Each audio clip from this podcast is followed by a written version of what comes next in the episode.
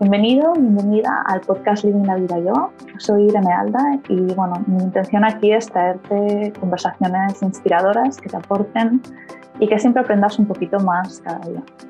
Hoy tenemos de invitada a Opal Robles, que es una especializada en la mujer, especialmente en entrenamientos de embarazo y, y posparto. Y bueno, lleva trabajando con mujeres más de 10 años. Eh, en el momento en que estamos grabando esto, que me parece bastante especial, estamos las dos embarazadas, así que estamos ahí con ese momento vital común, así que me hace mucha, mucha ilusión tenerla aquí de invitada. Así que, Opal, bienvenida, ¿cómo estás? Buenas, encantadísima de estar aquí, la verdad. Muchas gracias por estar y por tu tiempo. Bueno, yo he hecho una mini, mini presentación tuya, pero me gustaría pedirte que te presentases tú. Bueno, la presentación ha estado súper, súper bien. Eh, pues sí, llevo 10 años acompañando a mujeres, sobre todo en la parte del embarazo y el posparto, es donde más he picado piedra porque, no sé, me fascina este maravilloso mundo desde hace mucho tiempo.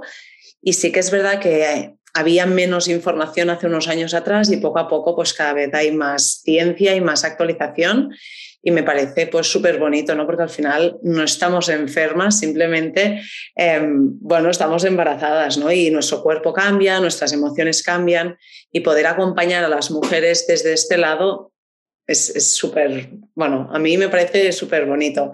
Y ahora, pues como decías, ¿no? Embarazadas las dos. Em, que también lo estoy viviendo desde otro lado, porque antes pues era como acompaño, pero es que ahora lo estoy sintiendo, ¿no? Y entiendo las preguntas que me pueden llegar a hacer o, o bueno, dudas o emociones que surgen que también me surgen a mí. Con más empatía, ¿no? Entiendes más de dónde, Exacto. Entonces, bueno, yo la primera pregunta que tenía también es ¿por qué te decidiste especializar en, en esto? ¿Qué, ¿De dónde surge? ¿De dónde te vino? Mira, si te soy sincera, es algo que no sé muy bien por qué, pero ha estado en mí bastante. Trabajaba en Barcelona en un gimnasio muy grande de entrenadora personal y me pasaba muchas veces que muchas mujeres al quedarse embarazadas les daba como miedo seguir entrenando o seguir entrando en las clases de dirigidas. Y a mí no me daba miedo que entraran. Es verdad que en ese momento no tenía tanto conocimiento como el de ahora, ¿no? Pero yo pensaba, es algo como muy natural, ¿no? Quedarse embarazada. Entonces tú sabes cuando hay algo que te sienta bien y cuando hay algo que no. Entonces, bueno, les adaptaba los ejercicios en sí, pero um, sin saber realmente muy bien lo que hacía en ese momento. ¿eh? Entonces ahí se me despertó como un poco, y esto hará como exactamente unos nueve, diez años, eh, exactamente, más o menos. Y, empecé a, formarme, empecé como en ese momento estaba mucho con el pilates y cosas así, y body pump, body combat, todo este rollo.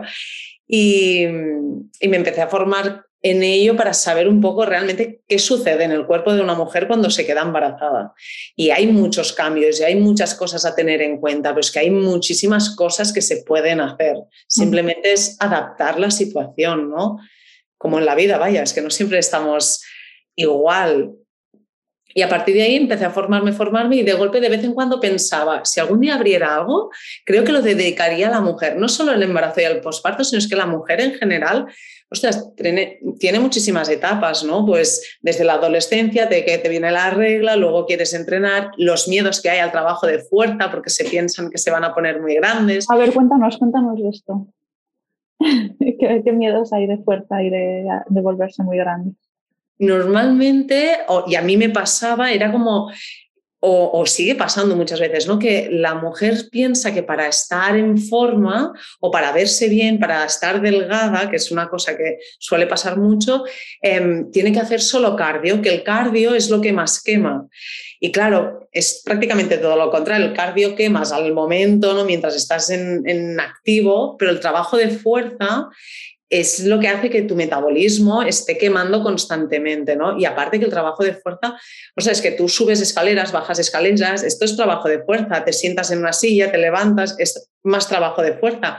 Cogemos a un bebé, lo mueves, lo, arriba y abajo en la cabalgata de los reyes, ¿no? Todo esto es trabajo de fuerza, ¿no? Y al final entender que el trabajo de fuerza eh, es para estar mejor en tu día a día, para mí tiene muchísima más importancia que el trabajo de cardio que el cardio se tiene que trabajar.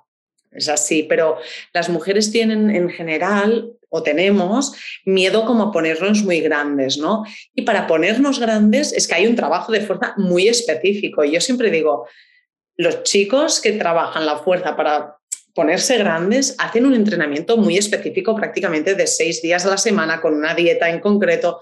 Nosotras por entrenar dos días fuerza a la semana no, no vamos a ponernos muy grandes. Sí que es verdad que cogerás forma, pero es que es la forma natural que debería tener tu músculo. Lo que pasa que muchas veces lo hemos perdido, ¿no? Porque estamos es muy sedentarias en general. Mm. Los humanos en general. ¿eh? Yo confío en que cada vez menos y no sé, que nuestro trabajo sea este, ¿no? No solo el, el trabajo de fuerza, el yoga, la meditación, todo es para estar mejor en, en tu vida, en tu día a día. Y yo nunca hablaré, o hace muchos años ya que no hablo de, ¿quieres perder peso o quieres estar como...? Porque realmente es que ya no creo en eso, ¿no? Porque al final no solo depende de Mm, entrenar, es que depende de, también de tu estado de ánimo, ¿no? Y, cómo estás en ese momento y lo que estás transitando en ese momento.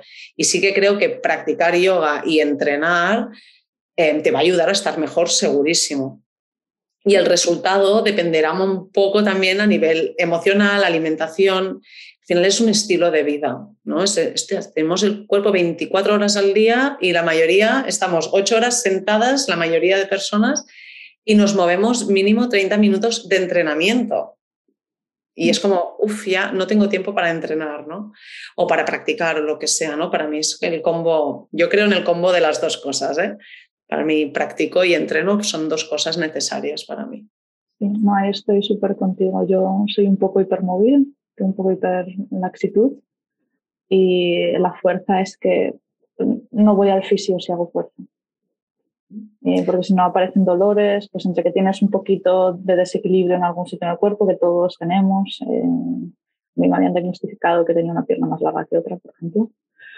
Luego fui al piso y me dijo, mm, no estoy tan seguro, así que bueno, yo qué sé. El caso es que eh, tiende a aparecer siempre algo alrededor del sacro y la cadera y, y si haces fuerza. Ah, embarazada no te pasa más. pues lo tengo súper controlado haciendo ejercicios de glúteo y piernas todas las semanas, está, vamos, no, de momento no noto nada. Además, en el embarazo, claro, es que aparecen muchas hormonas, nos volvemos como más flexibles también, entonces, claro, es que la fuerza nos ayuda a estabilizar todo esto. La gente que tiene, que es hiperlaxa, claro, muy guay porque es muy flexible, pero no tienen muchas veces la, la fuerza necesaria para estabilizar esa articulación, ¿no? Y al final es que esto hay que entrenarlo. Y no, es que para mí es básico. Yo no entiendo la vida de otra manera, ¿eh? Pero claro, a la gente le cuesta entenderlo porque también es verdad que, ostras, abres internet, ¿no? Y todo el mundo entrena, todo el mundo cuelga rutinas de todo, todo el mundo hace de todo, ¿no? Y, es como muy fácil, pues mira, me hago esto embarazada o me hago esto para hacer yoga, o, pero al final es, es adecuado para ti o qué formación tiene esa persona también. Mm. Sí, que al final de ponerte en manos de un especialista adecuado a ti en el momento vital en el que estés, Total. unas necesidades que tengas, ¿no? Si vienes de una lesión, pues que alguien que, que te sepa tratar con esa lesión, porque es lo que también veo más, ¿no? Antes te rompías o te lesionabas algo y te decían reposo no sé cuánto tiempo y ahora en cuanto la inflamación se baja y más o menos te puedes mover, te dicen todo lo que te puedas mover mientras no haya dolor, muévete, porque si no los tejidos se atrofian. Yo creo que también lo bonito, al menos de, este trabajo o del cuerpo, ¿no? O de la ciencia también, un poco es que evoluciona, ¿no? Y que con el tiempo se ven cosas que antes se creían de una manera y con el tiempo ves que, que pueden hacerse de otra, que a lo mejor funcionaba de ese modo, ¿no? Pero a lo mejor funciona mejor ahora y dentro de unos años ya veremos, ¿no? Que a lo mejor vuelve a cambiar. Pero a veces yo creo que nos cuesta realmente ir al especialista que necesitas en ese momento en el que te encuentras, ¿no? Y, la gente, bueno, también, claro, hay unos precios, un tiempo, hay que invertir un, espacio también, ¿no? Un espacio, dinero, tiempo. Pero sí que creo que es súper importante porque al final entrenadores, yo estoy rodeada de entrenadores, profes de yoga, hay un montón de profes de yoga, pero yo qué sé, mm, a mí me vienen chicas que quieren cosas, yogas para la ansiedad y es verdad que no es, no es mi campo, yo no, no, y no pasa nada por derivar, ¿no? Y decir, mira, ostras, pues es que tengo una compañera, aunque no la conozcas, da igual, hay una compañera que, que se dedica más a este sector, pues perfecto, ¿no? O estás embarazada, vale, pues yo soy entrenadora, pero no he tocado una embarazada nunca o no la he acompañado nunca, pues, ostras, aprender a derivar. Y igual que en el yoga, pienso que lo mismo, que a veces es donde veo más, eh, bueno, a veces pasa que te quedas embarazada y ya nos creemos que, que somos profesoras de, de embarazo, ¿no? Y porque tú vives una experiencia y estás compartiéndolo de desde ahí, que está súper bien, pero a veces hay más también, ¿no? Al, final, si te preguntan algo, no solo es lo que vives, sino qué hay realmente ahí, qué sucede. Bueno, porque tienes muestra uno, que es la tuya. y hay información, pero no está toda. También, claro. Bueno, de hecho, eh, la motivación de este podcast, ya que lo ha sacado ahora el tema Opal, eh, es un poco esto, que vi creo que fue unas stories que decía, esto no puede ser, esto no puede ser, esto hay que educar un poquito sobre, creo que era em, sobre el chaturanga y cómo activar el, centro, ¿no? Eh, entonces, bueno, ya que he sacado justo este ejemplo, ¿nos podrías explicar un poquito? Em, esto, a ver, eh, digo chaturanga, así que estoy asumiendo una mujer embarazada que lleva años practicando yoga y que se siente muy cómoda en su cuerpo, ¿vale? Es decir, que es, a un chaturanga jamás se me ocurriría meterle a una mujer que nunca ha hecho yoga, o sea, qué necesidad. Pero si alguien sabes que seguramente lo vaya a hacer, pues hombre, si lo va a hacer, mejor que lo haga de una forma determinada. Claro, es que aquí entra mucho la, la parte de individualizar, ¿no? Claro, no es lo mismo una persona que no ha hecho yoga nunca o no ha entrenado nunca a la persona que sí, que lleva practicando yoga toda su vida y que tiene un control sobre su cuerpo. Al final, mira, yo hay una cosa que siempre digo que es, no hay un ejercicio eh, correcto o incorrecto, ¿no? Es sobre todo si esa persona tiene el control del suelo pélvico y del abdomen para poder hacerlo. ¿Qué pasa? Que luego está ¿no? la persona que, lo, que hace el movimiento y la persona que la acompaña, ¿no? La, la profe de yoga o la entrenadora. Claro, muchas veces pues nosotros hacemos chaturanga sin saber si lo estamos haciendo bien o no, pero además la persona que te acompaña a veces tampoco sabe si lo estás haciendo bien o no. Y claro, aquí a lo mejor pues tú lo vas haciendo y en el fondo te estás lastimando cuando no debería ser así, ¿no?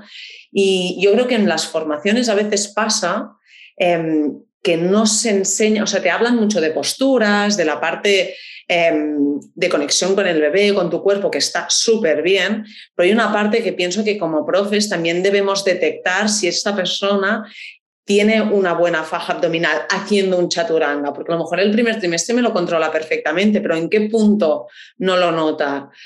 O, no o tú ves que no lo está haciendo bien. Y enseñarle también a sentir cuando ya no es correcto, ¿no? Cuanto más control tenemos sobre nuestro cuerpo, yo noto cuando hay una sensación de presión en mi suelo pélvico o en, o en, o en la diástasis abdominal, ¿no? esa parte del abdomen que, que, se va abriendo a medida que va creciendo el bebé. No nos interesa poner presión allí. Tú como profe de, de yoga, de entrenadora, de lo que sea, debes saberlo también y poderle dar esas herramientas, porque si no, para mí no tiene sentido que haga un ejercicio si no sabe si lo está haciendo bien y si tú tampoco sabes si lo está haciendo correctamente. Y el ejercicio a lo mejor no es el problema. Es que a lo mejor, pues mira, hacemos yoga tú y yo juntas y podemos hacer todos los chaturangas que queremos si tenemos ese control. No hace falta, no hace falta. no, no hace falta. Es verdad que a mí, embarazada, tampoco me apetece, ¿sabes? Es como busco más el control, sentirme protegida, porque ya no es que le pase algo al bebé en sí.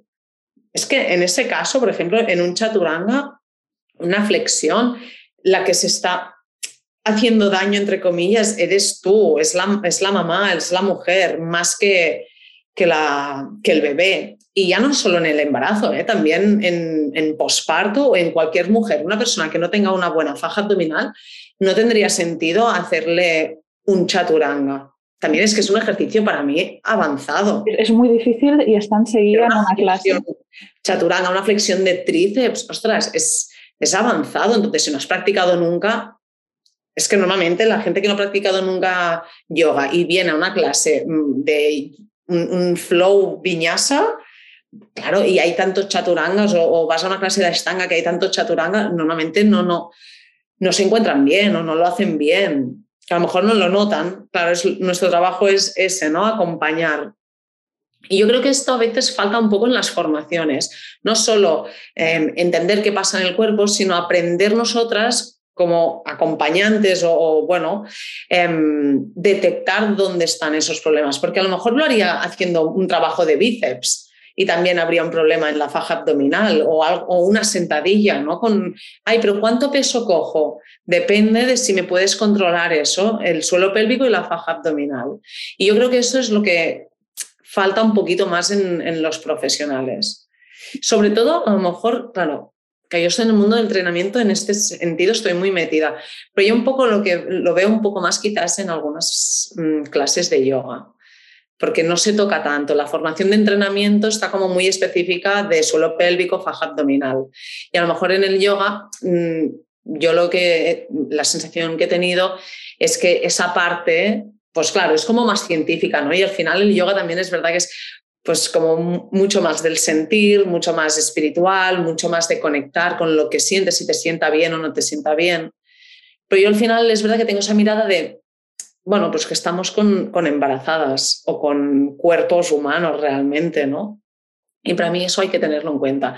Y a veces pasa que te quedas embarazada y no eres profe de yoga o eres entrenadora, te quedas embarazada y empiezas a compartir. Porque claro, si tú todo esto no lo sabes y no lo, no lo has aplicado, claro, tú vas a hacer rutinas, ¿no? Y yo veo algunas rutinas de este tercer trimestre y pienso, está, esto si lo copia alguien que no, tenga, que no tenga control de su cuerpo, posiblemente se haga daño. Claro, la, la persona que lo está haciendo, que lleva entrenando toda su vida, ¿no? Yo podría colgar algún vídeo intenso quizás, pero es que si me lo copian en Instagram y alguna alumna lo coge, a lo mejor se va a hacer daño, ¿no?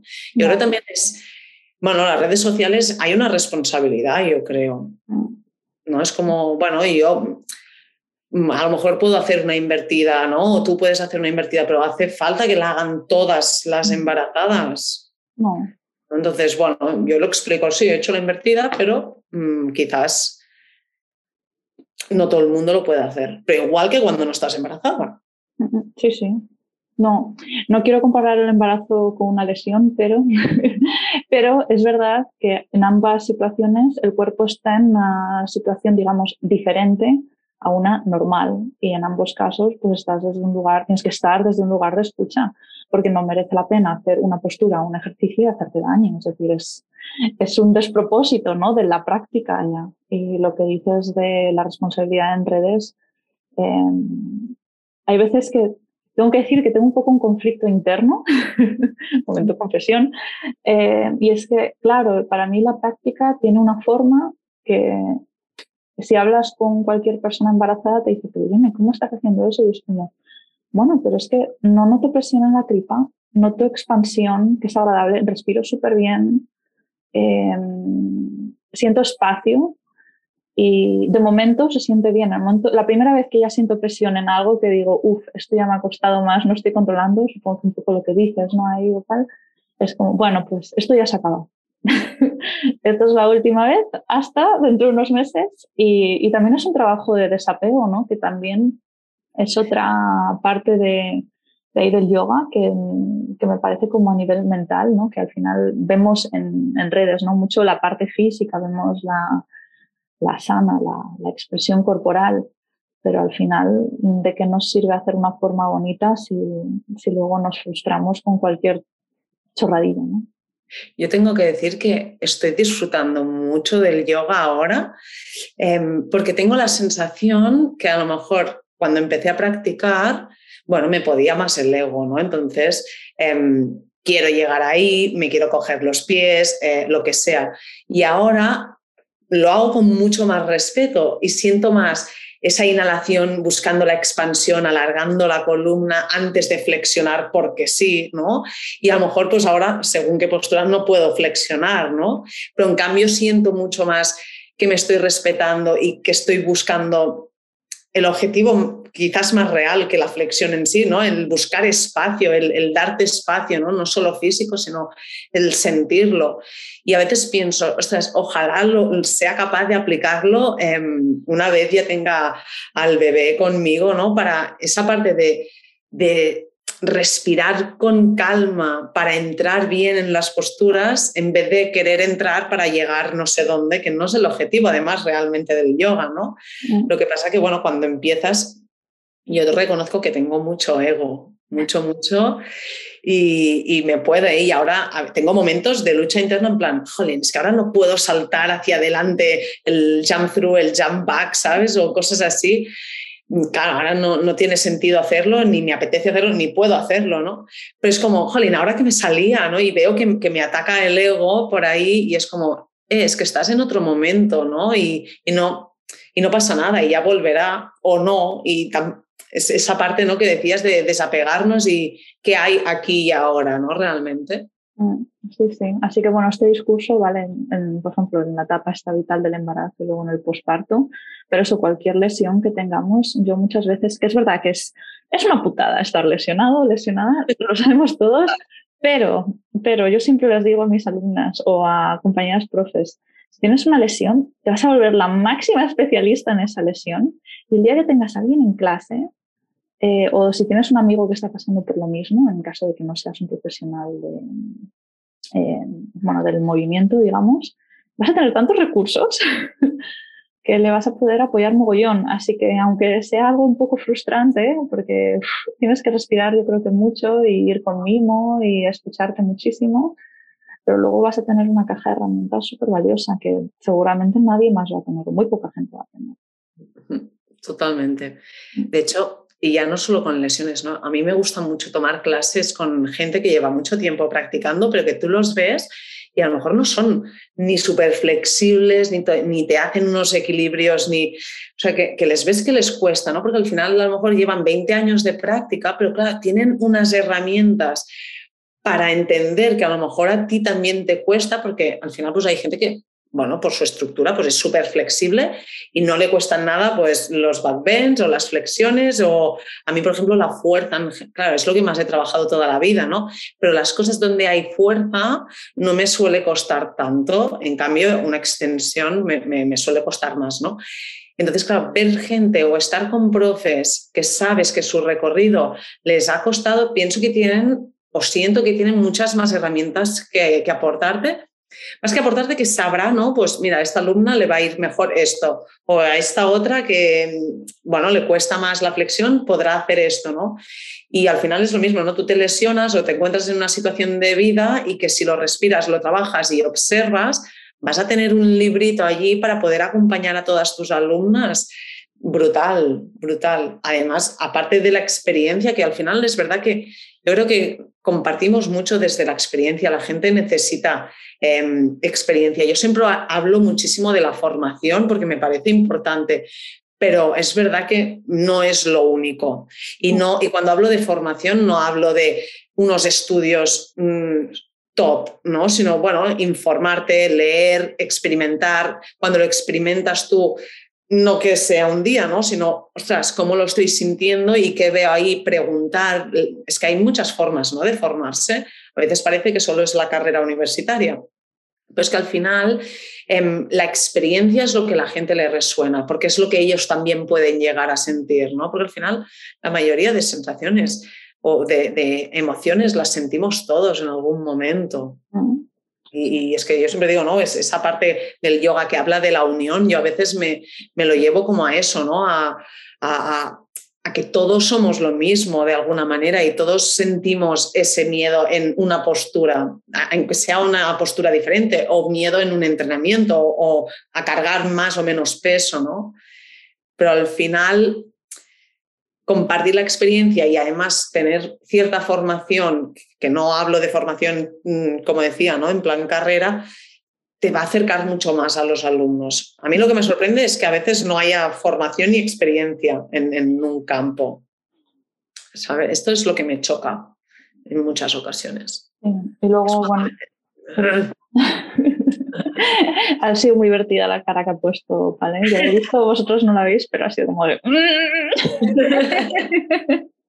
Ay, además muy expresiva en este caso. No, no, es genial. Y, luego sí, la, la, escucha, ¿no? Porque muchas veces lo que dices de la experiencia, a mí me gusta compartir en general en clases. Eh, De a mí me gusta personalmente hacer mucho esto de esta forma porque bla, bla, bla, bla, bla. ahora, digo, si a ti, tú sabes que a ti esto te va bien y es contrario a lo que te estoy diciendo, hazlo. Puedes hacer, ¿cómo, cómo lo llaman? Ser amablemente rebelde e ignorarme. Pero si no, puedes probar y ver qué tal. Entonces, pues al final cada cuerpo es, bueno, ¿qué vamos a decir? Es que además yo pienso, bueno, tú lo compartes desde, a mí me parece que con la experiencia, lo que yo siento, más la formación que tengo y más lo que a lo mejor he podido ver, que esta opción es buena, pero es que evidentemente no es la única, ¿no? Y es que hay formas de entrar en posturas y, o en, en formas de entrenar, ¿no? O de lo que sea. Entonces, bueno, yo comparto esto que no es la verdad absoluta tampoco. Entonces, si tú sabes o sientes que no te está haciendo bien, ostras, no sigas por ahí. Porque es que seguro que si te escuchas, es que el cuerpo es súper sabio y te va a dar la opción. Lo que pasa es que, bueno, a veces estamos un poco desconectadas. Así que no tengáis miedo en ser amablemente rebeldes. Exacto, exacto. Está, muy, muy, muy, muy bien. Eh, a ver, voy a mirar un momento mi, chuleta.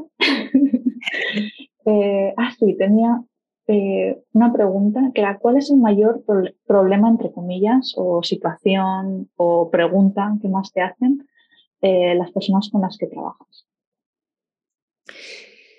Pues mira, si nos referimos un poco, en, hablo de la mujer, ¿vale? En general, em, normalmente me encuentro que muchas mujeres o personas quizás también, ¿eh?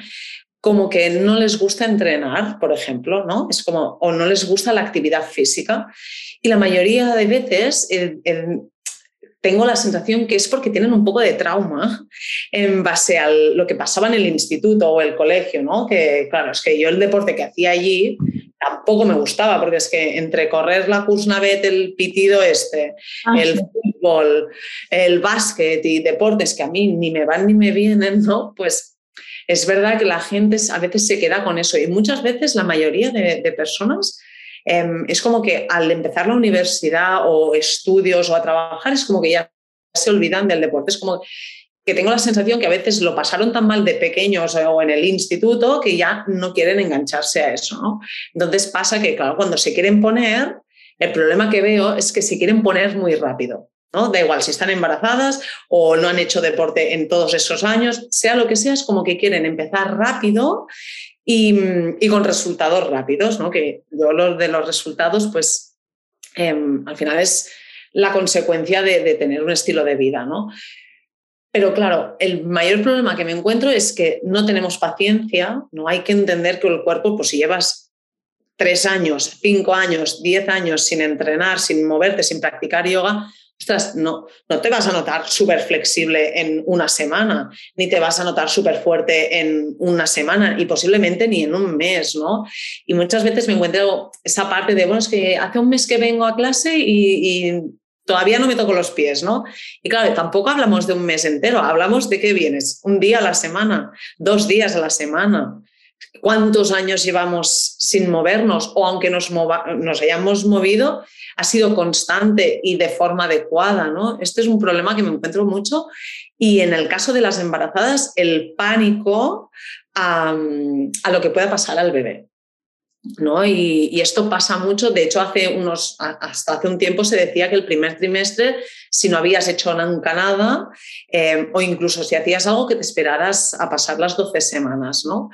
Em, actualmente las guías más actualizadas dicen que si tú te encuentras bien, hayas hecho deporte o no, que empieces desde el primer momento. Evidentemente, si tú practicabas yoga toda tu vida, pues tu práctica de yoga en el primer trimestre pues va a ser distinta a la persona que no ha practicado yoga nunca o entrenado nunca. Incluso así el, propio cuerpo el primer trimestre tiene muchos cambios en el embarazo. Entonces, yo, por ejemplo, en mi caso tengo que decir que me encontré súper bien, o sea, me notaba mucho más cansada, entonces mi práctica era más corta, más lento, bueno, de otra manera, pero que el hecho de entrenar o practicar yoga en el primer trimestre no está mm, relacionado para nada en las pérdidas que suelen haber de bebés en el primer trimestre. El primer trimestre es el tiene más riesgo, pero independientemente de que entrenes, practiques yoga o estés en el sofá.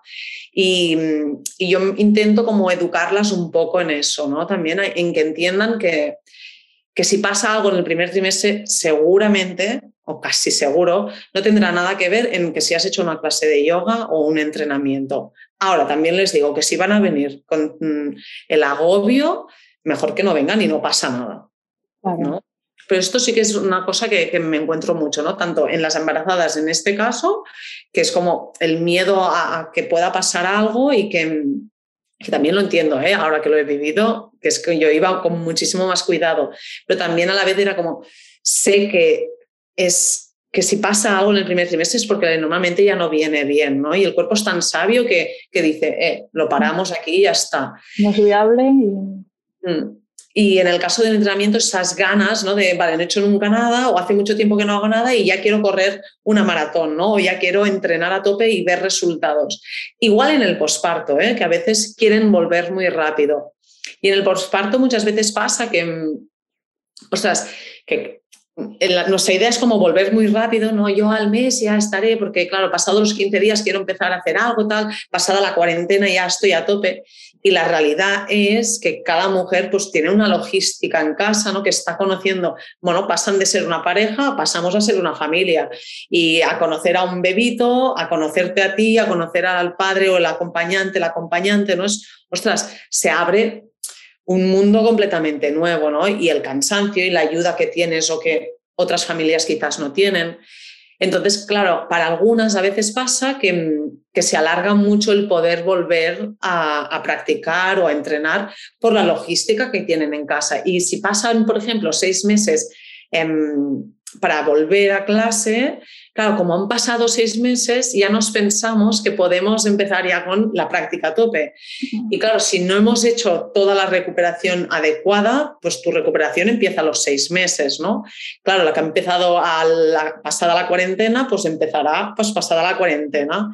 Pero es que la que empezara, la que si alguien empieza al año y no ha, hecho, no ha hecho absolutamente nada en ese año, su recuperación empezará ahí, ¿no? Y eso a veces cuesta mucho de entender porque ellas o nosotras eh, queremos em, sentirnos, bueno, encontrarnos bien físicamente y estéticamente. Y yo veo que en el posparto también es como esa necesidad de, vernos bien, ¿no? Es porque, bueno, reconocer de nuevo a tu cuerpo, ¿no? Mm. Y el posparto, claro, lo ideal, ideal, ideal sería que pasada la cuarentena nos empezáramos fisio de suelo pélvico, reeducación abdominal, postural, respiratoria, empezar a añadir cositas suave de, fuerza o con movimiento, pero claro, cada familia, cada mujer, lo que está transitando es un mundo. Pero entonces que cuando se empiece, que se empiece por ahí también. Por la base. Yo veo que es una de las cosas que, que, suele costar y que a mí a lo mejor también me costará, ¿eh? porque a veces, bueno, lo sabes y, te has formado y tengo esa información y es la mejor manera para recuperarte mejor y más rápido, pero claro, mm, la gente queremos empezar y empezar ya y encontrarnos bien. Y a veces también es lo que digo, ¿no? Tú has estado entrenando o practicando yoga todo el embarazo y imagínate que por lo que sea, pues empiezas tú de nuevo a los cinco meses. Claro, es que estamos hablando de cinco meses que tu cuerpo ha ido perdiendo fuerza, movilidad, que seguramente ha ganado otras molestias porque si has dado el pecho o si no das el pecho pero estás ahí porteando, ¿no? Entonces, claro, todo esto hay que volver a, a colocarlo despacio, porque si de golpe dices, ah, han pasado ya seis meses y me dijeron que a los seis meses normalmente se puede empezar a correr. Bueno, claro, se puede empezar a correr si hemos hecho todo un trabajo previo, no porque se, estés de seis meses ya posparto, ¿no? Pasa bastante. Y ahora que mencionas esto, hubo una cosa que em, hice una formación otra vez de Gina hace poco y una de las cosas que compartieron que me pareció como muy valiosa y es que el músculo se adapta o crece o la palabra que quieras usar mucho más rápido que el sistema de, de fascia. La fascia, para quien no esté acostumbrado a, escuchar esta palabra, es un tejido conectivo que, que cubre la musculatura y muchos tejidos del cuerpo y entonces, pues eso es una película que envuelve, con lo cual si lo piensas, como si el músculo crece, pero lo que lo recubre no se termina de adaptar, empieza a tener ahí un problema que crea desajustes, ¿no? Entonces ahí también sí nos sirve un poquito como de entendernos igual también y de tener más paciencia hacia nuestro cuerpo, que tampoco queramos, pues lo que comentas, ¿no? Que quiero ponerme súper fit, súper rápido, pues igual luego eso tiene un precio, porque igual haces mucho y tu cuerpo de repente dice, ostras, que no me puedo adaptar y surge una lesión. ¿Y por qué es? Porque igual no le has dado ese tiempo de descanso, ese tiempo de asimilación, ¿no? Además, mira, dices la palabra descanso, ¿no? Es, al menos a mí me ha costado años eh, entender que el descanso forma parte de nuestro día a día. O sea, ya no del día a día para dormir, sino el descanso de, de, bajar revoluciones cuando entrenas, eh, que forma parte del entrenamiento, cuando practicas, ¿no? También, o sea, si tú tienes, hay mil estilos de yoga, ¿no? Y si tú haces, si mi práctica es un estilo, pues mm, bastante físico, voy a necesitar bajar esa intensidad de vez en cuando para que el cuerpo se adapte, ¿no? Que no significa parar, es que a veces también nos pensamos que el descanso es me tiro en el sofá y no hago nada, que también está bien. Pero es que si necesitas, ¿no? Porque a veces bueno, mm, a mí me ha costado mucho tiempo el tirarme al sofá, me ha costado bastante tiempo, ¿no? Sentía que perdía el tiempo, entonces era como, vale, yo descanso, pero tengo que ir a hacer algo. Bueno, pues es que caminar puede ser un descanso activo o una clase de yin puede ser un descanso activo, ¿no? O algo más restaurativo. O irte a nadar suave, ¿no? Que al final el cuerpo oxigene, pero que no lo estés expresando o forzando con lo que ya suele hacer habitualmente, ¿no? Es como darle esa pausa para que en ese, en ese parón regenere todo un poco, ¿no? Y de ahí volver a empezar que a veces pasa que cuando haces ese parón de un día, al día siguiente, o sea, como que te notas peor, ¿no? Incluso, pero claro, es que el cuerpo ha descansado, las fibras se han como llenado, ¿no? El, el, oxígeno, todo como que recupera un poco. Y esto, pues al final, como con todo, no solo actividad física, el entrenamiento, ¿no? O, el yoga, o sea, si tú comes siempre mal, ostras, es que tu cuerpo llega un momento que te pide un descanso. O quiero pensar que nos pide un descanso, ¿no? Que, o sea, yo en Navidad es que llega un momento que digo, es que no puedo más, no, no puedo más, ¿no? Quiero como todo, es que si no, si no paras, si no paras de entrenar, si no paras de practicar, si no paras de comer, llega un momento que te encuentras mal, que aparece alguna enfermedad o alguna lesión, o que ya tu sueño se altera, porque es que a veces de el propio cansancio no puedes ni descansar, no puedes ni dormir, ¿no? Entonces, es claro, es que al final es, es todo un equilibrio, que no es fácil, ahí estamos en el camino. Sí, sí. No, cuando hacía, entrenaba atletismo, eh, las semanas de competición, o sea, siempre tenías, digamos, un mes antes igual más temporada de carga de, trabajo de entreno, que era duro, pero las, la semana de te tocaba competir, ¡guau! era la mejor. es decir, igual el entreno más duro lo hacías unos cinco o seis días antes. Luego empezabas a bajar. Bajabas, hacías un día algo para coger un poco de chispita eh, y ya está. Y pues te paseases, que hicieses algo descansado, que no pasases demasiado para que no llegases cansado y que el músculo llegase, pues eso, oxigenado y listo para el, bueno, en ese caso, pues el, el, planteamiento que tenías entrenamiento, ¿no? Para competir. Pero totalmente sí lo que estás compartiendo. Si el descanso es básico. Y a mí me ha costado mucho entenderlo, y por mucho que leyera y estudiara, porque a veces el, problema ya no es tanto físico, sino que nuestra cabeza va tan, tan revolucionada que, claro, estarte quieta o estar parada y no entrenar o no ir a la clase de yoga mmm, nos mueve mucho la mente, ¿no? Y es como, ostras, a mí, bueno, empezar a meditar me ha ayudado un montón. O prácticas, yo que vengo del mundo tan físico, ¿no? Prácticas de yoga muy lentas me han sacado de la zona de confort por completo, ¿no? Porque claro, me daba tiempo a ver toda la revolución mental que tenía, ¿no? Y al final, a medida que vas entrando, o sea, es que también se van calmando, ¿no? Y es que deberíamos vivir con un poco más de silencio mental, ¿sabes? Pero bueno, ahí estamos.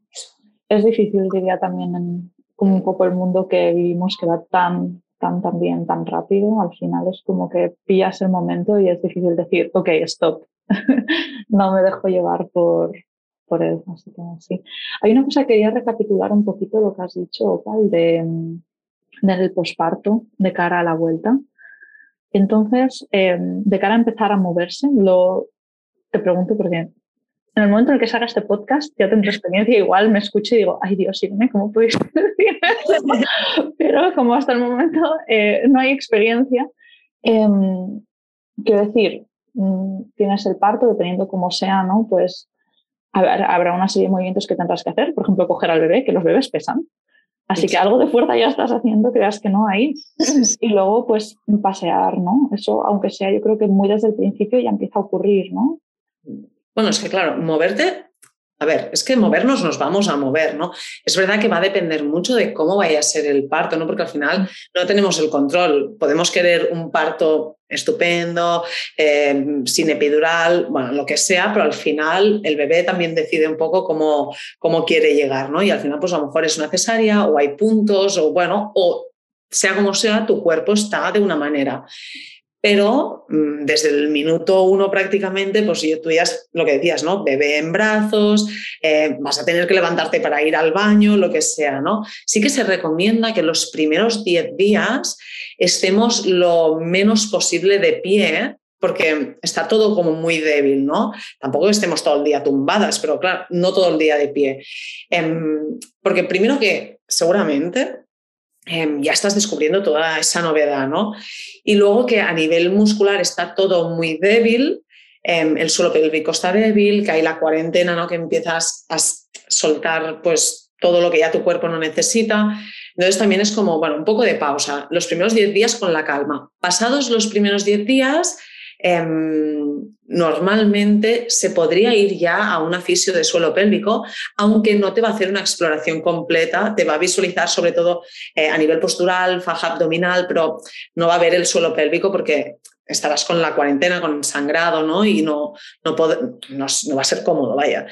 Em, pero a partir de ahí se recomienda como empezar ya sobre todo con postura, a nivel postural, respiratorio, em, a nivel de diafragma, toda la parte de abrir las cúpulas, eh, las costillas, para que haya espacio, que es una tontería, pero ya es mucho en ese momento, ¿no? Porque claro, es que vienes de, que tu cuerpo va a necesitar descansar después del parto también, entonces empezar por ahí. Se suele decir que pasada la, una cosa, eh, luego para poner un poquito de más explicación, cuando hablas de la respiración diafragmática o en trabajar el abrir las costillas, sería, por ejemplo, un ejercicio en el que nos podemos colocar las manos en las costillas y buscar hinchar ahí y luego que se acerquen la una hacia la otra, ¿no? Porque además normalmente cuando tú si nos centramos en la zona de las costillas, que al final la respiración debería ser completa, ¿eh? abdomen, costillas, clavículas, pero en un posparto, que es un momento en concreto, el diafragma lleva los nueve meses de embarazo, ¿no? como cada vez más comprimido y cada vez como más enganchado a las costillas. Cuando buscamos esa inhalación de expander costillas, el diafragma empieza a buscar espacio, que es lo que queremos, que vuelva a tener ese movimiento para que regule también intestino, suelo pélvico y demás. Por eso la postura también es, es como el principal trabajo y, suele pasar que a las mamás les cuesta mucho, ¿no? Porque es como, ya, pues que yo quiero empezar, ya, pero es que esta es la base, ¿no?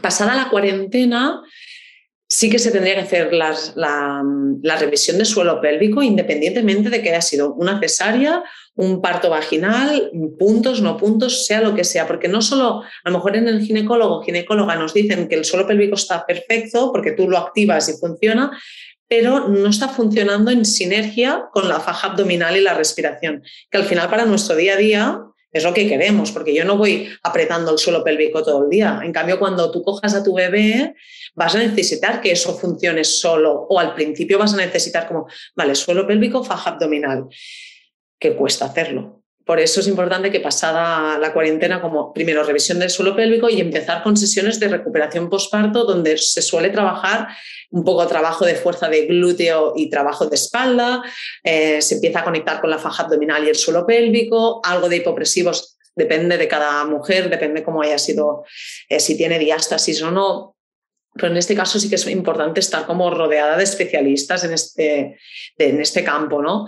Y luego cada caso es un mundo, es que a lo mejor en tu caso es súper rápido porque, bueno, tienes una conciencia corporal que, que te va a ayudar en eso, o a veces también por mucha conciencia, es que a lo mejor, pues mira, es una cesárea, claro, las cesáreas suelen ser un poco más lentas, porque hay una cicatriz y, y hay una, una, cicatriz no solo del tejido superficial, es que ha ido muy profundo, ¿no? Y eso tiene que volver a conectar. Y a partir de ahí ir empezando, claro, cuanto más constantes seamos y más tranquilitas vayamos, más rápido nos vamos a recuperar. Y es, yo he visto, bueno, y se ven en, en muchos casos, en los cinco o seis meses, empiezas a estar bien. Y claro, de gente dice, oh, seis meses, qué lejos. Pero es que yo creo que en una etapa como es el posparto, que te estás conociendo como mujer nueva, familia nueva, bebé nueva, es, que seis meses pasan súper rápido.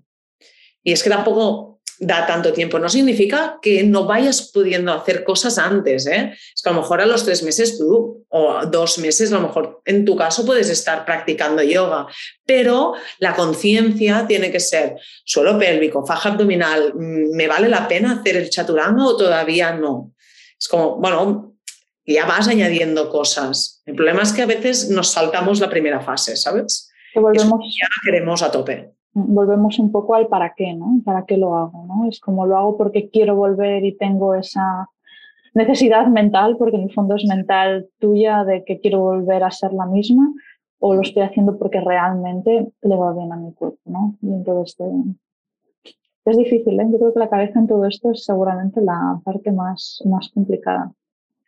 Claro, yo a veces pienso, estoy yo desde fuera, ¿no? Que todavía no tengo a Kai en mis brazos, ¿no? Ni no tengo a mi bebé en mis brazos. Es como, Kai, yo lo veo clarísimo, es em, a los 10 días empiezo tal a tal, no sé qué, ahora la fisio, pero es que seguramente, em, es que, bueno, es que cada una lo vive diferente. Es que yo veo muchas mamás que se lo pueden montar y se sienten bien porque lo necesitan y, guay y tiran para adelante y otras es que a lo mejor les cuesta mucho empezar porque se sienten culpables si dejan al bebé, aunque vengan con el bebé a clase, porque en mi caso yo les dejo que vengan con el bebé, ¿no?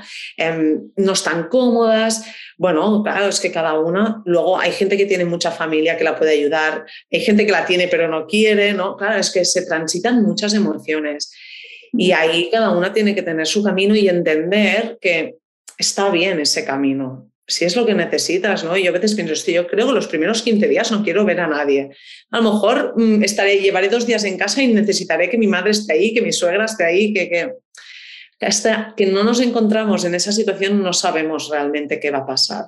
Esa es la teoría, ¿no? A partir de ahí vamos a hacer lo que podamos sin culpa, entendiendo que hay un proceso y ya está, y no pasa nada que bueno, decirlo, pues bien, a ver luego cómo nos sentimos, ¿no? Y a veces los sentimientos son intensos en ese momento. Bueno, además estás de hormonas hasta arriba, así que yo creo que estás también eh, muy, eh, como muy primitiva, muy salvaje, ¿no? Porque es el cuerpo el que manda. Sí, total. Además, yo creo, tengo la sensación ¿no? que si te dejas llevar por esa parte de instinto animal, que es lo que somos, si lo escuchas, realmente sabrás qué es lo que, lo que necesitas, ¿no?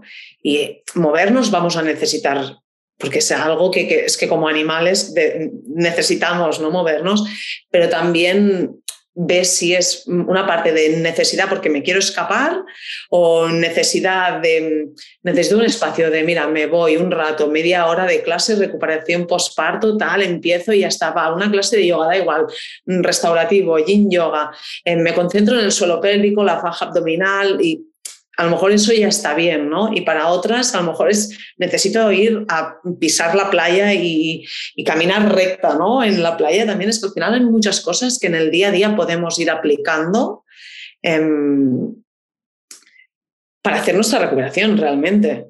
Es que a lo mejor, pues mira, subo por las escaleras, si vivo en un ático, pues a lo mejor pues subo los dos primeros pisos y luego cojo el ascensor, según, ¿eh? A ver, entre carrito, tal, no sé qué, pero pero bueno, hay detalles que en el día a día se pueden ir haciendo. Lo que pasa es que cada una va a encontrar, bueno, su momento. Vamos, que si lo resumimos es escúchate, eh, pero escúchate desde, el, desde igual la humildad y el cariño y no desde el quiero o he de o tengo que estar aquí ya, ¿no? Que seguramente... tenemos que estar en, que nos cuesta un montón. Pero no tenemos que estar en ningún lado ni demostrar nada, ni que te has recuperado pronto, ni que... Es que de hecho hay mucha recuperación em, con depresión postparto o como que les viene de golpe la maternidad. Es como, o sea, me la imaginaba de una manera y, y de golpe es súper diferente, ¿no? Y me cuesta coger a mi bebé. Claro, es que hay mucha transición y muchas mm, mamás que tienen a mucha gente pero se sienten súper solas entonces, eh, me escucho y también lo entiendo porque a nivel hormonal estamos, eh, bueno, en un momento a tope, ¿no? Entonces habrá momentos que no sabes ni por qué lloras, otros que quieres salir corriendo e irte a entrenar y luego no volver a entrenar o practicar en meses, ¿no? Entonces, bueno, ir escuchando sin juicio, ¿no? Que es algo que deberíamos hacer absolutamente siempre, pero es verdad que la sociedad nos, nos aprieta un poco para, que volvamos a ser productivas lo antes posible a nivel laboral, a nivel como madre, a nivel de pareja, a nivel de familia, como que no nos afecte nada. Y la realidad no es eso. Y yo creo que es una cosa muy interesante que creo es que cada una también encuentre un poco su tribu, ¿no? De, o sea, es que a lo mejor estar con otras madres con las que resuenas y que son, bueno, que son sinceras y que se abren y te das cuenta de que es que no estás sola, no estás sola, ¿no? Y, aquí también esa parte, en mi caso, de, acompañar a las mujeres un poco más allá de, la parte de actividad física o yoga, sino esa parte de, escuchar. Es que a veces solo es escuchar y no decirles nada, porque es que no... Ellas ya saben, ¿no? La, la madre ya sabe lo que tiene que hacer, nadie te tiene que enseñar a maternar. Ahora, herramientas para maternar mejor, pues estupendo, ¿no? Pero al final tú sabes mm, qué se mueve en ti, es que es, animal, es intuitivo, totalmente. Qué bonito me está quedando, ya veremos, ya os contaré cómo lo hago yo en un futuro, ¿eh? pero, a mí me, ayuda mucho sentir, intentar conectar con esto, ¿no? Un poco. Igual nos viene bien en el momento, ¿no? Volverlo a escuchar, esto cuando nos toque.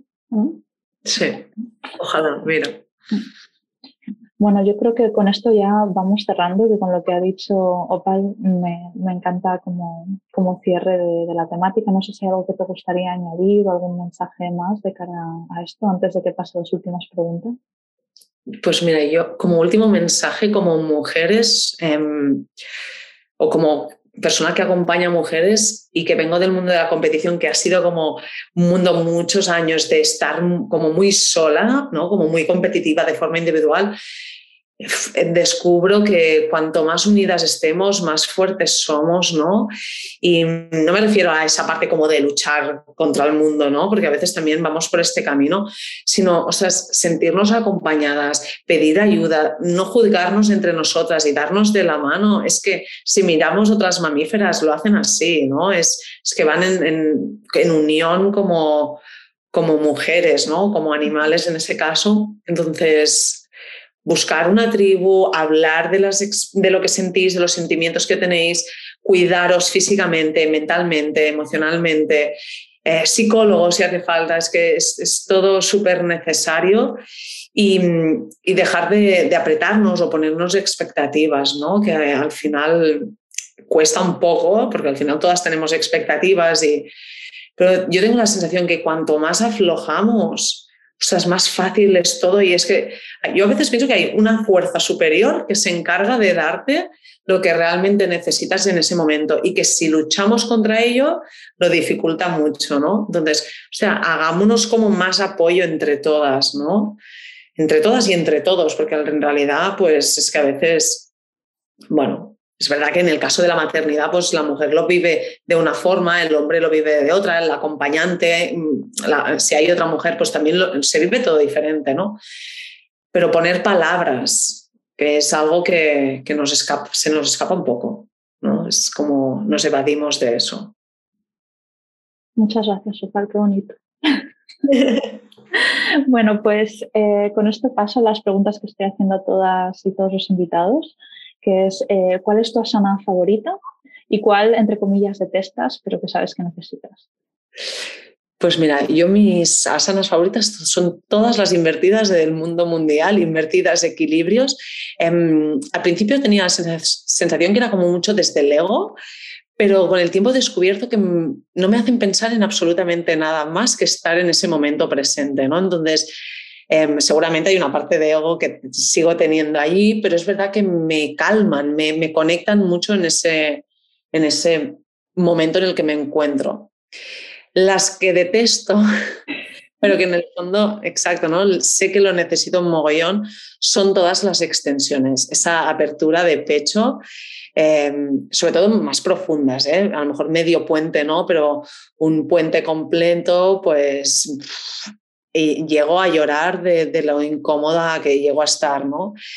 Pero también es verdad que cuando lloro tengo la sensación que he soltado algo, ¿no? Y es esa parte de expansión que busca eh, las extensiones en sí. Me cuestan y a veces solo pensar que ya llega al puente, ya llega al puente, ya llega al puente, ya estoy como con una lucha interna, que también es como, ostras, si lo respiras, ¿qué pasa? a lo mejor se afloja, ¿no? Y, es más una resistencia mental a, la sensación que realmente tienes. Y bueno, las extensiones son lo que más me cuesta y que ahora, antes del embarazo, tenía la sensación de, Buah, cada vez me siento más cómoda. y ahora que estoy embarazada, es como lo primero que pensé, el primer trimestre ya me la saco de encima. ¿Sabes? Como ya no la quería hacer. Y pienso, cuando vuelva a hacer, ¿cómo me sentiré? Ya veremos. Mm. Bueno, yo encantada de acompañarte en las extensiones. A mí me encantan. Te, buscaré, Irene. No, muchas gracias por compartir. Es, es, muy bonito escuchar, ¿no? Como cada uno tenemos ahí nuestra pequeña. Mm, no quiero hacerla, pero sé que la tengo que hacer. Sí, sí, Así que, bueno, Opal, ¿dónde, dónde te encontramos si queremos eh, contactar contigo? Pues de forma online, redes sociales, que es arroba opalrobles o el espacio que tengo presencial. Yo tengo un, espacio presencial en Reus, que es un centro para la mujer, que es arroba cula.reus. Em, y bueno, ahí estoy, redes sociales on fire, ¿no? Que te quitan un montón de energía, pero te acercan a un montón de gente también, ¿no? A mí han sido una gran apertura. Pero si queréis consultar algo, si tenéis alguna duda, si no estáis por allí, pero estáis en algún lado, tengo un mogollón de contactos de este mundo, ¿no? También, así que, que mejor que compartir, que a veces a mí me gusta mucho el piel con piel, hago lo online porque, bueno, no está de más, pero el piel con, piel con piel pues une un montón. Así que si necesitáis referencias también, pues encantado. Así que redes sociales a tope. Oh, muchas gracias. ¿Hay algo que te gustaría? También. Didi, perdona. Página web, perdona. Didi, la, la, la. Bueno, no, opalrobles.com o cularreus.com. Pero bueno, pues que al final, si ponéis opalrobles en algún lado, seguro, no creo que conozcáis a muchas. Estaré ahí pero cualquier cosa sí, ahí estoy, sin problema.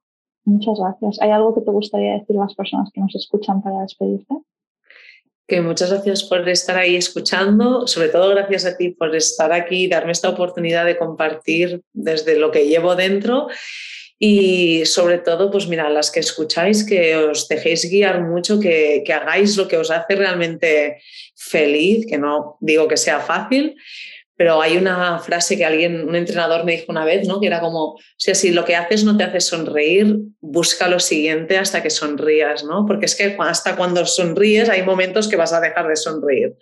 ¿no? Y levantarse todos los días como, joder, qué palo ir a trabajar, qué palo entrenar, qué palo. O sea, hay mil deportes, hay mil estilos de prácticas de yoga, hay mil profesores que te pueden acompañar, así que buscar hasta que os saquen la sonrisa, porque yo creo que eso es básico.